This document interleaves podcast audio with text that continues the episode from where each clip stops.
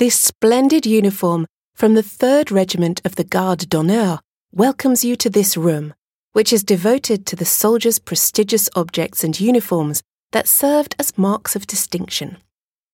1813 saw many lives lost in the Russian campaign. This meant that France needed to raise more troops. Napoleon I decided to establish four regiments of Garde d'Honneur, or Guards of Honour. They were light cavalry regiments who would provide the Imperial Guard with urgent reinforcements. At the beginning of the 19th century, uniforms were so prestigious that the promise of an advantageous allure would encourage men to enroll. This explains why this uniform was a triumph of elegance, tastefully incorporating the trends of the era in order to attract the young elite to join the new regiments.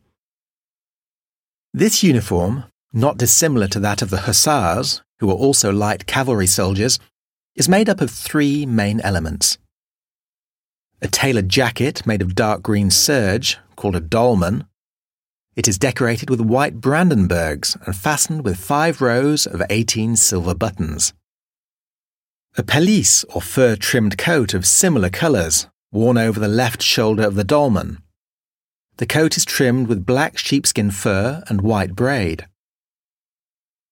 A shako completed the uniform.